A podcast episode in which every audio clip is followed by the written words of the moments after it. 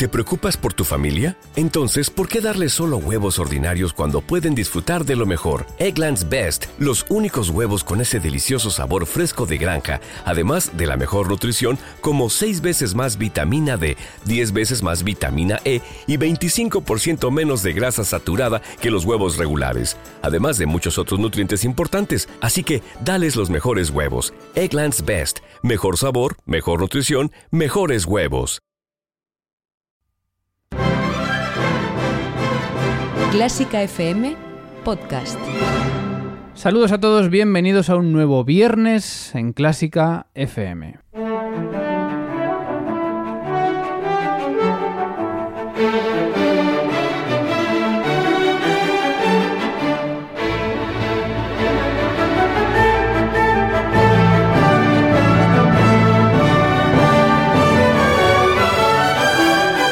La pregunta que se está haciendo todo el mundo y que nos hacíamos en el parque de Berlín, en Madrid, ¿estará Ana Laura Iglesias este año en Clásica FM? Anunció que dejaba fila 1. ¿Se habrá ido? Ana Laura Iglesias, ¿estás ahí? ¿Qué tal? Muy buenas, Mario. Por supuesto que estoy aquí donde voy a estar, si no. Bueno, pues entonces nos tendrás que explicar primero, porque decías que dejabas fila 1 en Clásica FM. Bueno, eso es, hemos abarcado al menos por un tiempo, hemos entornado esas puertas de- del salón de conciertos de Clásica FM, que es fila 1, y bueno, lo ha- hemos hecho por una buena razón y que es abrir de par en par las puertas de otro espacio de música en Clásica FM. Bueno, otro espacio que va a tener esta sintonía que estamos escuchando. Cuéntanos cómo se llama el espacio que vamos a escuchar cada viernes en Clásica FM.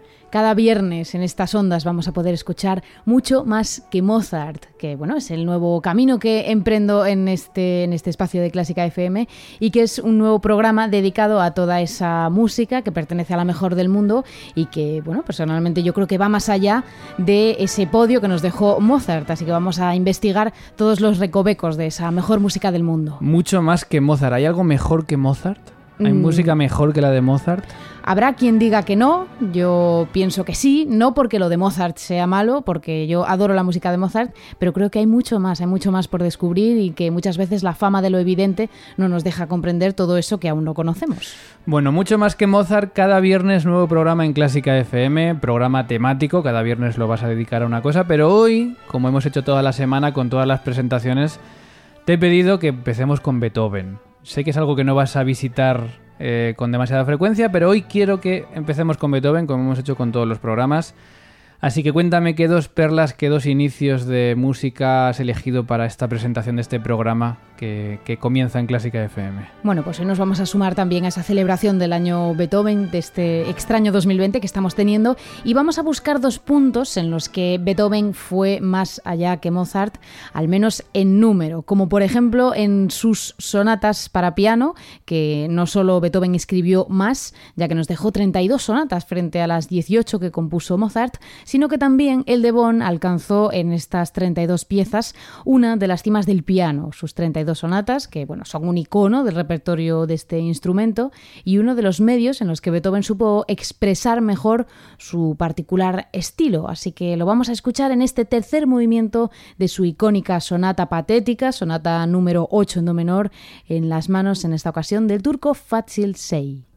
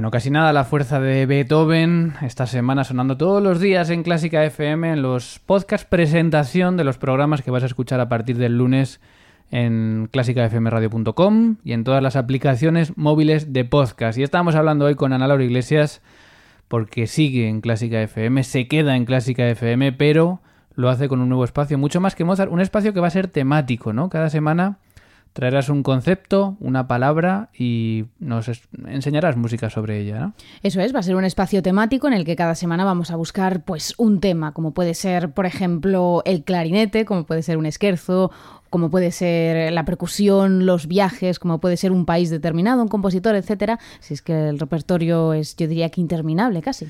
Bueno, nos faltan todavía eh, presentar las novedades de los mecenas. Sería bueno porque los mecenas este año van a tener mucha voz en Clásica FM, van a tener voz incluso literalmente. Quizá también sería bueno dejarles proponer algún tema para mucho más que Mozart. Me parece una idea perfecta porque desde luego, como digo, es un repertorio inabarcable y en el que seguro que los mecenas van a poder aportar lo que les apetezca escuchar. Tiene, que ser un tema musical, claro, no vale, porque yo, yo sé que Carlos Iribarren en Hoy Toca sí que es capaz de hacerte un programa con que le digas la nariz y te hace un programa. Hay que tener los skills de Iribarren para poder llegar en tu a caso, esos niveles. En tu caso tiene que ser algo, pues eso, pues los conciertos de guitarra, ¿no? Sí, o al menos Eh, un poquito un- algo más concreto. Adayos, Sí, o bueno, a veces también nos hemos ido a temas como, por ejemplo, un país. un país, bueno. Em, ¿Qué nos vas a... ¿Nos adelantas de que va a ir la semana que viene, el viernes que viene, el primer podcast de Mucho Más que Mozart? Venga, sí, la semana que viene es un momento de comienzos, es un momento de empezar algo que es completamente nuevo, así que vamos a hablar de oberturas. Oberturas. ¿Te has olvidado de decir, te has olvidado de decir, te has olvidado de decir que son cinco piezas, ¿no? Cada programa. Eso es, cinco piezas que vamos a escuchar completas y que, bueno, entre ellas van a ir también un poquito hiladas. Cinco oberturas para la semana que viene en Mucho Más que Mozart, el programa que va a seguir con la mejor música del mundo en Clásica FM, comentada, contada por Ana Laura Iglesias. Ana Laura Iglesias que ha traído una segunda pieza de Beethoven para continuar con esta, este homenaje a Beethoven. Hoy ya no desde el Parque de Berlín, hoy ya desde los estudios de Clásica FM. Cuéntanos, Ana, con qué quieres acabar esta presentación de Mucho Más que Mozart. Bueno, estábamos buscando esos terrenos en los que el alemán se sobrepasó con Mozart y bueno, el de las sonatas para piano es de esos poquitos campos en los que Beethoven sí que supo sobrepasar a Mozart, al menos en número de obras, ya que bueno, el prolífero Mozart siempre le gana la batalla en todos los campos, menos en algunos pequeños nichos como son las sonatas para violonchelo y piano. Es verdad, no lo había pensado, claro. Frente a nueve sinfonías de Beethoven, 41. Frente a cinco conciertos para piano, 27. Claro, es que si nos vamos a los números, eh, Beethoven lo tiene complicado. Óperas, pf, ni te cuento. Beethoven hizo una, Mozart muchísimas. Así, bueno, es verdad. Y efe- efectivamente, sonatas, sonatas de piano y sonatas de cello, no de violín en este caso, sí que ganó Beethoven, ¿no? Sí, en sonatas para violín también ganaba Mozart, que creo que tiene 37, pero en el caso de las sonatas para cello y piano, el austríaco aportó un total de cero piezas frente a las cinco sonatas, como cinco soles que sí que nos dejó a los chelistas el alemán. ¿Qué le pasó a Mozart con el cello? Pues no lo sé, supongo que en aquel momento el cello no era un instrumento muy en boga, no era un instrumento que se viera como posible instrumento melódico, sino más bien un instrumento de acompañamiento y tuvimos que esperar a que el romanticismo estuviera ya llamando a las puertas de los compositores para que el cello tuviera el protagonismo que merece. Así que bueno, vamos a quedarnos con el último movimiento de la sonata número 3 en la mayor de Beethoven. Es una sonata llena de fuerza en la que los dos instrumentos se entienden a la perfección, diría yo. Así que nos vamos a quedar con la versión de Zuil Bailey al cello y Simon Bernstein al piano. Pues la semana que viene ya, viernes, primer programa de Mucho Más que Mozart, podcast en clásicafmradio.com con Ana Laura Iglesias. Gracias, Ana. Gracias, Mario. Y nos quedamos con este Beethoven. Adiós.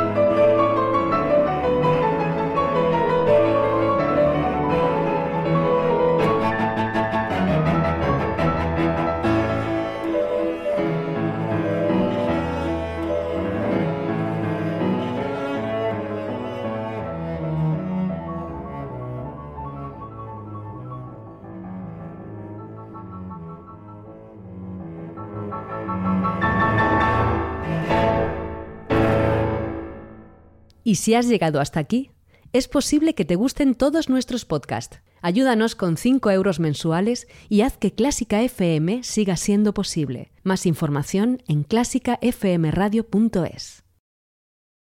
¿No se merece tu familia lo mejor? Entonces, ¿por qué no los mejores huevos? Ahora, Egglands Best están disponibles en deliciosas opciones. Huevos clásicos, de gallina libre de jaula y orgánicos de Egglands, que ofrecen un sabor más delicioso y fresco de granja que le encantará a tu familia. En comparación con los huevos ordinarios, Egglands Best contiene la mejor nutrición como 6 veces más vitamina D, 10 veces más vitamina E y el doble de omega 3 y B12. Solo Egglands Best. Mejor sabor, mejor nutrición, mejores huevos. Visita egglandsbest.com para más información.